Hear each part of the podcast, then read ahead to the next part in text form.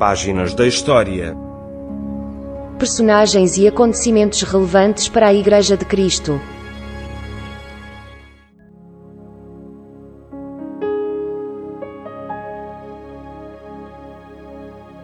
Começámos no programa anterior a falar de imperadores romanos que influenciaram a história inicial do cristianismo. No primeiro programa falámos de Nero, hoje falaremos de Constantino. Quem foi este imperador romano? Constantino I, também conhecido como Constantino o Grande, nasceu cerca do ano 272 da nossa era e morreu em 337 perto de Izmit, na atual Turquia. Era filho do grego Constâncio Cloro, governador da parte ocidental do Império, e de Helena, mais tarde conhecida como Santa Helena, e viveu a maior parte da sua infância e juventude na corte do imperador Diocleciano, o mesmo imperador que empreendeu a mais implacável de todas as perseguições contra os cristãos.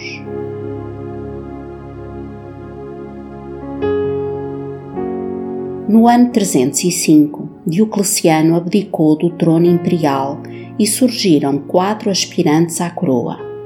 Um deles, Constantino, consegue pela guerra e pelas alianças a supremacia sobre os outros, tornando-se assim imperador.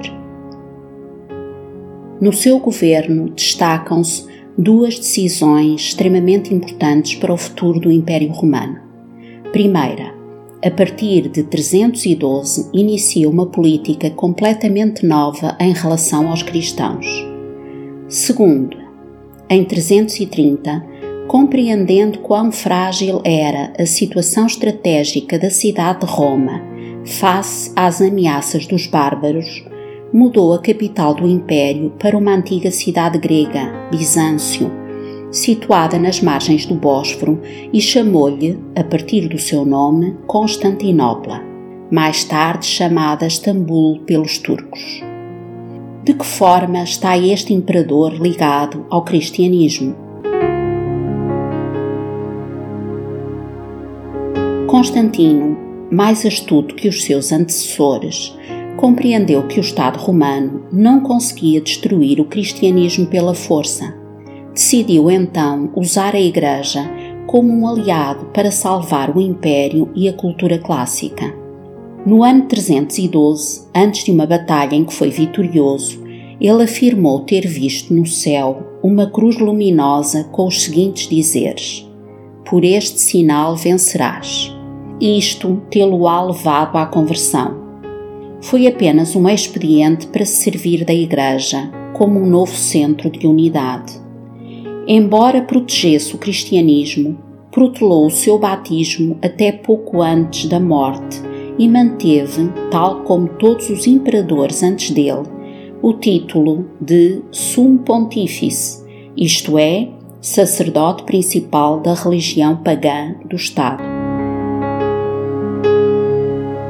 De forma a pôr em prática a sua estratégia, promulgou em 313 o Édito de Milão ou Édito de Constantino, uma lei que deu liberdade de culto aos cristãos e favoreceu o cristianismo em desfavor do paganismo. O que mudou para o cristianismo com a promulgação do Édito de Milão?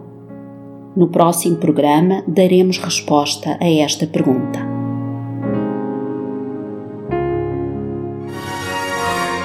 Acabou de escutar Páginas da História personagens e acontecimentos relevantes para a Igreja de Cristo. Uma produção da Rádio Evangélica Maranata.